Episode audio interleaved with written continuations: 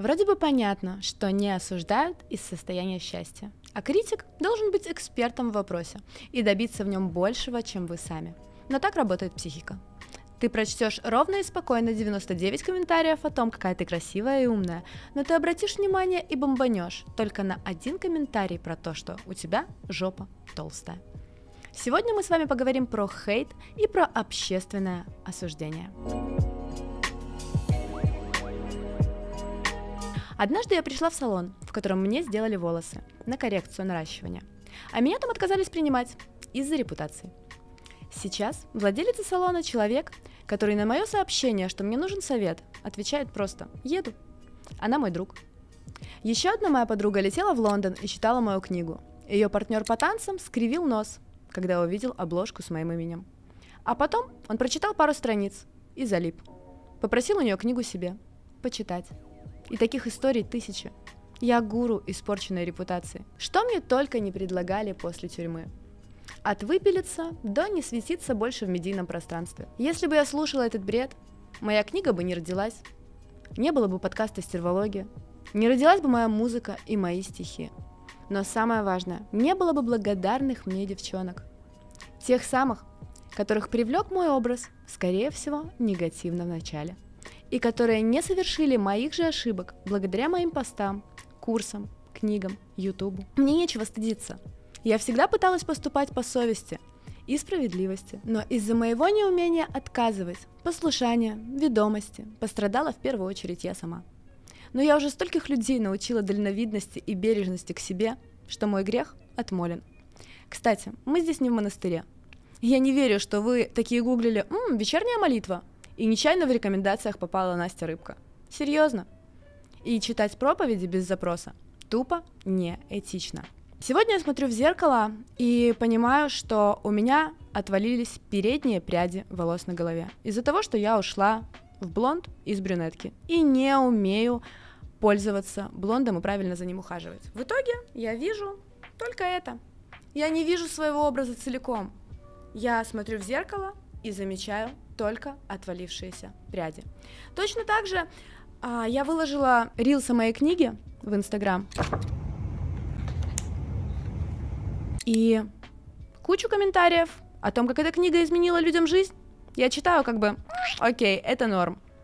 Когда я читаю комментарий о том, что кто бы тут говорил о том, как правильно себя вести, я реагирую только на него. Еще одна история моего буквально вчерашнего дня. Я очень сильно начала агриться на одного из комментаторов. И скидываю его страницу подружки с полным засером этого чувака. Мол, ты посмотри, что он сам снимает, что он мне говорит, как он нифига не соответствует тому, что он сам же говорит. А мне подружка отвечает, что, блин, да он нормальный чувак, я его знаю. Он типа странненький, но он норм. И мне в этот момент стало стыдно. А такая же тема у меня была в школе. Я очень сильно засирала свою преподшу по биологии, прям засирала. И в итоге, после универа, я прихожу на практику именно к этой учительнице. И она так хорошо себя ведет по отношению ко мне. Просто она мне все помогла, все сделала, провела меня по реально сложному пути, вообще сделав его очень легким. Мне стало так неудобно. Девочки, пожалуйста, общественное осуждение начинается в первую очередь с нас.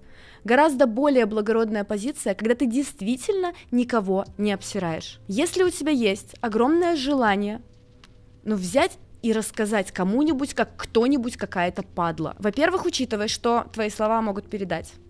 Будет неудобно. Во-вторых, этот человек для кого-то плохой, а для кого-то хороший.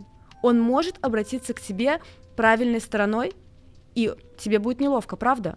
Либо тот человек, которому ты рассказываешь, что кто-то падла, может хорошо знать этого человека. И этот человек для него хороший. И тебе опять же станет неловко. Пожалуйста, если очень сильно хочется кого-нибудь обосрать, давайте мы будем делать это платно. В режиме психолога. Платим 2000 рублей на ресурсы психологической помощи и начинаем свой рассказ, что, блин, короче, сегодня все... А, в таком случае тебе не прилетит. И девушка, которая действительно видит во всех только хорошее, с положительной стороны отыгрывается в глазах смотрящих на нее людей. Также нужно понять, что манипуляторам удобно шеймить нас. Многим реально проще осудить, потому что у него сегодня день не задался, и ты, можешь быть, вообще ни при чем. Просто из-за того, что у него что-то плохое произошло, он на тебя выливает кучу говна. А следующий момент, человек может сам хотеть проявиться в той области, в которой ты уже проявляешься. Из-за своей зависти или нереализованности, или непроявленности и невозможности проявиться, прилетает тебе. Но очень часто еще у пикаперов я вижу такую штуку, когда парень сам себя считает, что он, ну, не очень. А он может быть уже и богатый, и успешный, и у него там куча девушек вокруг бегают, но каждый раз, когда он видит красивую девчонку, которая по тем канонам прошлого красивая для него, то есть когда-то он был молодой, такие девчонки на него не смотрели, и сейчас у него осталась старая парадигма. То есть он каждую красивую девушку пытается унизить, что она недостаточно умная, недостаточно образованная, что-то в ней внешне не так, чтобы возвыситься над ней. Помните, пожалуйста, простые правила по пониманию общественного осуждения. Ни один хейтер не оплатит тебе билы за квартиру. Дорогая моя, важно только то, зачем ты куда-то идешь, это твоя цель, и как ты туда попадешь, это твой путь. Все, цель наметила и топай. Чем больше людей будут смотреть на тебя, тем большему количеству будет что-то не нравиться. Но в процентном отношении примерно останется одинаково. Так что помни, пожалуйста, что не говорят только о тех, кто ничего из себя не представляет. Про всех остальных, к сожалению, говорят. Даже у Иисуса были хейтеры. Душу твою греет финансовое благополучие и здоровая нервная система. Все остальное реально ерунда с позиции вечности. Те, кто вместо поддержки хейтят себя, они не твои близкие люди. Они посторонние, даже если это твоя мама, твой брат, твоя сестра и твоя тетя.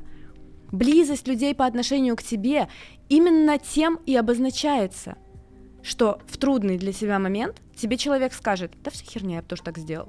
Или скажет, да нормально, ты посмотри, ты не обесценивай, куда ты уже пришла, и посмотри, сколько всего ты сделала, еще чуть-чуть осталось. Все остальные люди, к сожалению, близки тебе только на словах. Поэтому аккуратнее относитесь к своему окружению и, во всяком случае, в важные для себя моменты не позволяйте быть рядом тем, кто подрезает ваши крылья. Также помним, что есть идеальные люди. Те, которые никогда не ошибаются, не оступаются, прекрасно выглядят, правильно питаются, являются верными, порядочными, честными, образованными. Но можно мне такого одного человека хотя бы увидеть? Ну, хотя бы одного. Мне кажется, они существуют только в нашем воображении. Вот эти безошибочные люди. Иначе бы они по воде ходили. Важно понимать, что ни одна красивая девушка не будет осуждать девушку менее красивую. Ни один успешный человек не будет осуждать начинающего бизнесмена. Ни один популярный блогер с начинающим блогером, ну не будет он с него ржать. Просто потому, что люди, которые уже добились того, куда идем мы, они понимают важность и ценность усилий.